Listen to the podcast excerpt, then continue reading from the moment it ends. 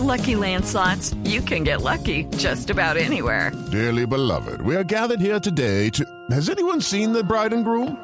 Sorry, sorry, we're here. We were getting lucky in the limo and we lost track of time. No, Lucky Land Casino, with cash prizes that add up quicker than a guest registry. In that case, I pronounce you lucky. Play for free at LuckyLandSlots.com. Daily bonuses are waiting. No purchase necessary. Void where prohibited by law. 18 plus. Terms and conditions apply. See website for details.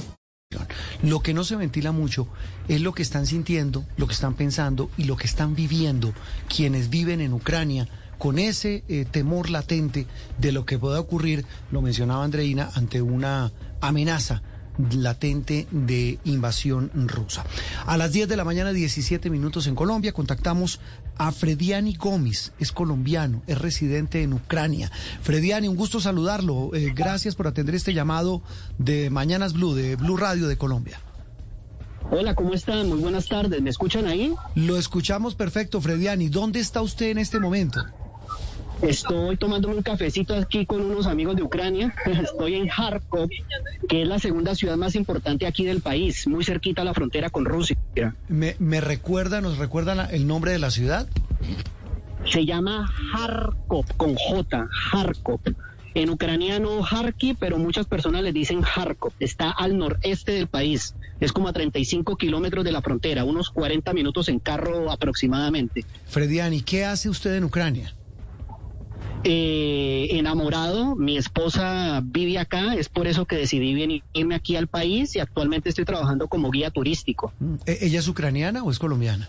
Eh, ella es ucraniana. Fue por eso, esa es la razón por la cual estoy acá. Mm, Por mi esposa. la fuerza del amor, ¿dónde conoció a su esposa? La fuerza del amor. En Chile yo trabajaba en un circo porque mi profesión es iluminotécnico y ella era directora de un grupo de, de acróbatas y pues en el intercambio de la programación de iluminación con, su acto nos conocimos, empezamos a salir hace tres, casi cuatro años y pues ahí surgió la historia de amor y pues nos trajo hasta acá. ¿Y muy difícil aprender ucraniano? Eh, sí, yo estoy aprendiendo ruso porque pues este país es bilingüe, ¿no? Aquí el idioma oficial, yo siempre aclaro, el idioma oficial del país es ucraniano, pero también se habla ruso en todo el país. Y en esta zona mucho más, ¿Con cuál porque le- pues, nosotros estamos cerca. ¿Con cuál le va mejor? ¿Con el ruso o con el ucraniano? Step into the world of power, loyalty, and luck. I'm gonna make him an offer he can't refuse. With family, cannolis, and spins mean everything. now, you wanna get mixed up in the family business. Introducing The Godfather at ChumbaCasino.com. Test your luck in the shadowy world of The Godfather slot. Someday, I will call upon you to do a service for me. Play The Godfather now at ChumbaCasino.com. Welcome to the family. No purchase necessary. VGW Group. Void where prohibited by law. 18 plus. Terms and conditions apply. Con el ruso, sí, con el ruso porque pues mi esposa es descendiente rusa, sus abuelos eran rusos, su mamá es de Siberia. Aquí hay mucha influencia rusa en esta ciudad, Sí. entonces es por eso que yo estoy ahorita aprendiendo ruso. Justamente estoy tomándome un tintico aquí con unos amigos porque tenemos clases de español ruso. Yo les, les enseño a ellos español y hacemos el intercambio y ellos me enseñan el ruso. Pero eso sí es lo Entonces, más pues, efectivo. Está bueno ese trueque. Frediani, Sí. eh, ¿usted de dónde es? ¿De qué ciudad de Colombia es? Yo soy de Cali. Cuando a mí me preguntan de dónde soy, yo soy caleño, pero nací en Bucaramanga, pero yo soy caleño. Caleño de adopción. Eh, ¿Me recuerda Sí, cuánto lleva viviendo en Ucrania?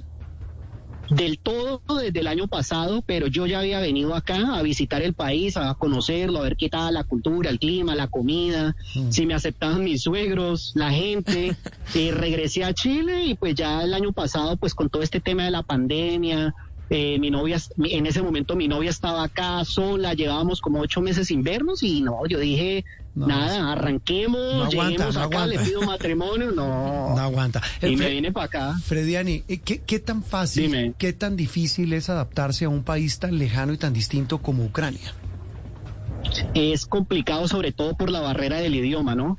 Siempre que uno llegue a un país que no sea español es difícil, pero es posible. Este país hay mucha aceptación de los latinos ahorita que el español está de moda por la cuestión de la música y pues más que ahorita la música colombiana como que es el boom a nivel internacional. Entonces, claro, aquí ya la gente sabe quién es J Balvin, Maluma, eh, Shakira, Carlos Vive, entonces la gente quiere bailar salsa, que hay muchas academias de bachata. Entonces, claro, uno llega de latino y uno dice, no, yo soy de Colombia, uy, colombiano, eso como que si le estuviesen abriendo uno las puertas, ¿no? Buenísimo. Entonces, pues en ese sentido, pues bien, pero cuesta con el tema del idioma, ¿no? Mm. ¿Sí me entiendes? El tema del clima también es difícil, porque aquí en invierno son menos 20 grados. Eh, En este momento, en este momento la temperatura, ¿cuál es allí donde está usted en Jarco?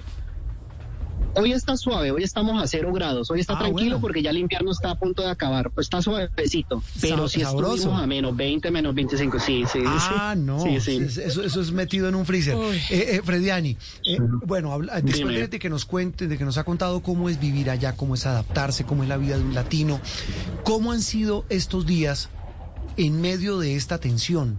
Que todo el mundo lo ve pues desde muy lejos, pero ¿cómo lo ven ustedes por dentro? ¿Cómo viven lo que está pasando y la amenaza latente, repito, de, de una invasión rusa a Ucrania?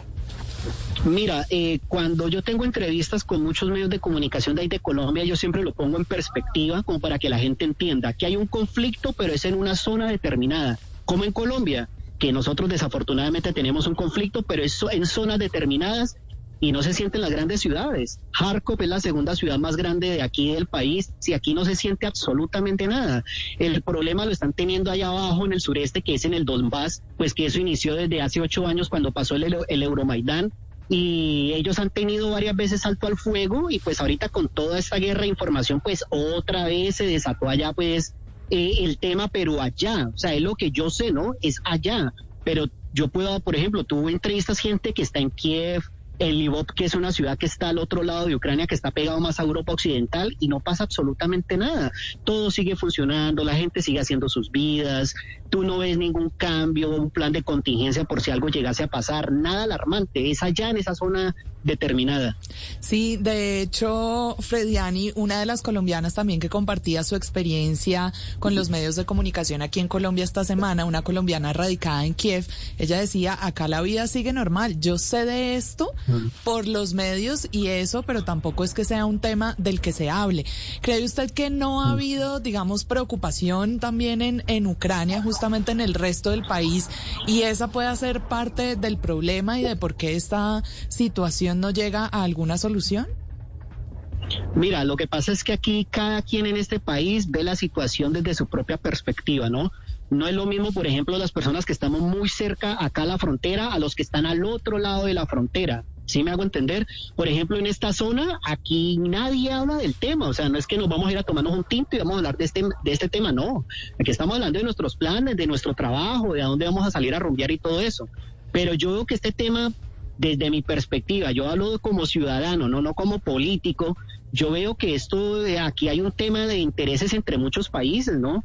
De intereses rusos, intereses de Estados Unidos, de la OTAN, y aquí hay como un menjurje, una mezcla de que sí, de que no, que es que por aquí pasa el gas y por allá no sé qué, y que la, la, la OTAN se extiende por allá. Imagínate que cuando yo me despierto, yo tomo mi celular y tengo 30 mil mensajes, obviamente, de mi familia en Latinoamérica, diciendo que ya la invasión, la invasión, la invasión, la invasión, y pues no es así. O sea, yo digo que yo siempre he dicho que muchos medios occidentales están desinformando y siento que hay una presión para que Rusia invada y siempre ponen fechas. Mira, yo escuché que iban a invadir en noviembre, luego que en diciembre, que en diciembre no, que porque era invierno, luego que el 16 de febrero, luego que ya no que el 18, luego que para hoy también hubo un anuncio que para hoy, entonces están creando como una distorsión de información y, claro, mucha gente aquí capta eso y pues se preocupa, más no se crea una histeria, pero sí se preocupa porque pues dicen, pues madre, ¿a quién le creemos? Hablamos con Frediani Gómez, es un colombiano que vive en Ucrania. Y Frediani, yo le quiero preguntar también, eh, bueno, en su entorno, en su vida, en su día a día, ¿usted sienta que los ucranianos están mucho más cerca de, Rusia o son más europeístas? Entendiendo que también esto es un pulso precisamente por el hecho de, la posible adhesión a la OTAN, eh, que, que, es lo que Rusia pues teme y que, en su patio trasero pues le vayan a poner eh, eh, parte de esta cooperación militar de Occidente. ¿Usted siente que allá en Ucrania la gente es más, más pro, pro occidental o, o más pro rusa? Mira, yo, eh, yo voy a hablar de lo que yo percibo en esta ciudad porque pues Ucrania es un país de 44 millones de habitantes, sí, es, gigante, es, un país además. gigante, ¿no? Sí. Es gigante, no puedo hablar por todos los ucranianos. Como te dije, yo soy guía turístico, yo tengo mucho contacto con la gente, tengo contacto también pues con este tema de, de- del español ruso y pues por lo menos con las personas que yo me relaciono la gente quiere seguir su vida. Hay que entender de que este país hizo parte de la Unión Soviética, ¿cierto? Entonces aquí todo el mundo quedó regado cuando esto se acabó. Aquí hay descendientes polacos, belorrusios, de Kazajistán, y si tú vas a Rusia ya también hay abuelos ucranianos o abuelos de, de Hungría inclusive. Entonces aquí hay una mezcla de raza en todos los sentidos. Aquí la gente quiere estar tranquila, aquí la gente lo que menos quiere es hablar de guerra. Hay que entender que también son países que fueron golpeados por dos guerras mundiales y revoluciones. O sea, aquí esta gente, aquí hay muchos monumentos históricos a todos estos temas de guerra. Dime quién va a querer guerra. Nadie. Aquí todo el mundo quiere estar eh, en paz. De hecho, hablar de guerra es un tema delicado porque, como te digo, aquí las generaciones son descendientes de toda esa gente que sobrevivió, pues, durante todos esos años, esos desafortunios de todas esas guerras. Ahora, por ejemplo, en esta ciudad que me gusta, que yo siempre hablo positivo de esta ciudad, aquí los dos idiomas se habla como si se hablara solo uno. ¿Me entiendes? Aquí obviamente tú donde llegues todo está en ucraniano, pero la comunicación entre las personas es en ruso. Y si tú hablas ruso, aquí no hay estigmatización. Sé que al otro lado de Ucrania me han dicho, porque no conozco todavía, pero muchos amigos latinos me han dicho que al otro de Ucrania hay ciudades que tú llegas y hablas ruso y te estigmatizan, como que prefieren que tú hables en inglés. ¿Me entiendes? Entonces, siento que durante todos estos años se ha creado como esa, no sé cómo decirle la palabra, rusofobia, y están dividiendo el país. Yo siento que están dividiendo es a la gente, y estos son países hermanos. Hay gente que dirá que no, pero si tú ves la historia aquí, dime. No, e- es Dime, sobre, dime, dime. sobre esto, sobre este tema, eso que usted está mencionando, que, que la gente del común no siente el impacto de esa tensión que se refleja eh, por parte de los medios en el mundo, de lo que está pasando en esa zona. Eh, a pesar de eso, ustedes tienen claro, son conscientes de que en algún momento eh, tendrían que tener un plan B. Mm, me, me da pena preguntárselo así, pero No, si llega a ocurrir a- algo así, ¿qué han pensado ustedes, su esposa, sus amigos con los que toma café? Dicen, mire, esto, eh, es es decir, se lo digo porque del lado occidental, los medios dicen, mire, en cualquier momento eso estalla un polvorín. Ahí en cualquier momento se prende una guerra, en cualquier momento los rusos entran, en cualquier momento se arma la de Troya, en términos muy coloquiales. ¿Lo tienen en su carpeta de posibilidades? Mira, aquí no está, por lo menos con mi esposa, con mi familia y con mis amigos, no tenemos el plan B porque no lo sentimos. Y los amigos ucranianos que yo tengo acá, ellos me dicen que ya están acostumbrados a este tipo de noticias desde hace ocho años, como te dije, cuando pasó lo del Euromaidán. Entonces la gente como que ya se acostumbró a vivir con esta situación de esta tensión entre, entre Rusia y la cuestión de la OTAN. Ya la gente como que está saturada de información. Entonces se cansan de hablar del tema, ni siquiera lo hablan. ¿Sí me entiendes lo que te digo? No es que se sienten en el almuerzo y vamos a hablar, hey, ¿estás listo? Vámonos con búnker. No, es lo que menos se habla acá. Aquí la gente, por lo menos en esta ciudad, no, no está pues con ese tema todos los días dándole, dan. Aquí no, yo no lo percibo así. Frediani, ¿y de la Cancillería colombiana tampoco han recibido ustedes ninguna comunicación ni ninguna advertencia al respecto? eh, se han comunicado con nosotros, no para salir del país, pero sí para prestarnos ayuda, pues en caso tal de que esto pues, pasase a ¿Y qué- y mayores. qué que nadie ayuda les quiere. ofrecen? Eh, actualización de información, eh, caso tal, por ejemplo, si hay que ir a la embajada en Polonia, ellos han estado, sí les doy ese lado positivo, ellos que han estado en constante comunicación pues con nosotros, tratando de ubicar dónde están los colombianos, porque no somos muchos, pero hay colombianos acá. Y a mí también pues ahí nos han escrito cómo te llamas o indícanos en qué ciudad estás. Si necesitas, por ejemplo, no sé, algún dato de, de, de qué, de, de viaje o algo, haznoslo saber. Si han estado pendientes desde el consulado ahí en Polonia, ¿no? Porque aquí en Ucrania no hay consulado. Sí, Eh, le iba a preguntar por eso, ¿qué tantos colombianos hay allí, al menos en su entorno? Aquí en esta ciudad que yo sepa soy el único colombiano. Pero tiene que No haber algún lugar de arepa paisa, Frediani. Imposible que no. Una arepa pausa, paisa con, con sabor ucraniano. Eh, sí, hay un lugarcito muy pequeñito que eh, pues desafortunadamente tiene un nombre que a mí no me gusta, que se llama Pablo Escobar, así le Ah, pusieron. no, y se lo venden tiraron, comida- se lo tiraron. se lo tiraron. Y le pusieron, pero venden comida mexicana, entonces Ah, nada no, que ver, peor. ni lo uno ni lo otro. Peor, Peor. Pero peor. sí te digo que aquí hay mucha, mira, sí te digo que aquí hay mucho ecuatoriano porque como esta es la ciudad universitaria número uno de la ciudad por encima de Kiev, aquí hay mucho joven, aquí hay mucho muchacho de Perú, de Ecuador que se vienen a estudiar acá. Entonces por lo menos he tenido contacto con gente latina, pero de Ecuador, de Colombia en esta ciudad no. Pues Frediani, eh, ha sido un gusto saludarlo, poder charlar con usted estos minutos, compartir a la distancia ese café que se está tomando en esta ciudad, en Jarco, allí en Ucrania, que nos haya contado la, la impresión suya de la gente que lo rodea sobre este tema que domina el panorama informativo mundial, pero que parece bien distinto allí, en las ciudades ucranianas donde usted vive, donde usted ha desarrollado y, y, ha, y ha, logrado hacer vida. Un abrazo y, y, lo que necesite, aquí estamos en Blue y en Noticias Caracol. Muchísimas gracias a ustedes por la invitación. Ahí tengo un canal también en, en YouTube para que ustedes lo vean, para que vean paulatinamente cómo estamos aquí. Se llama Viajando con Frego. Así se llama mi canal en YouTube. Viajando y subo con cosas Frego? aquí de con Frego, Frediani Gómez. Frego. Okay.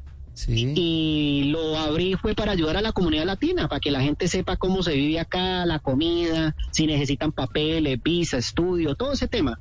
Entonces ahí está también para que ustedes lo vean. Ahí lo veremos. Frediani, un abrazo.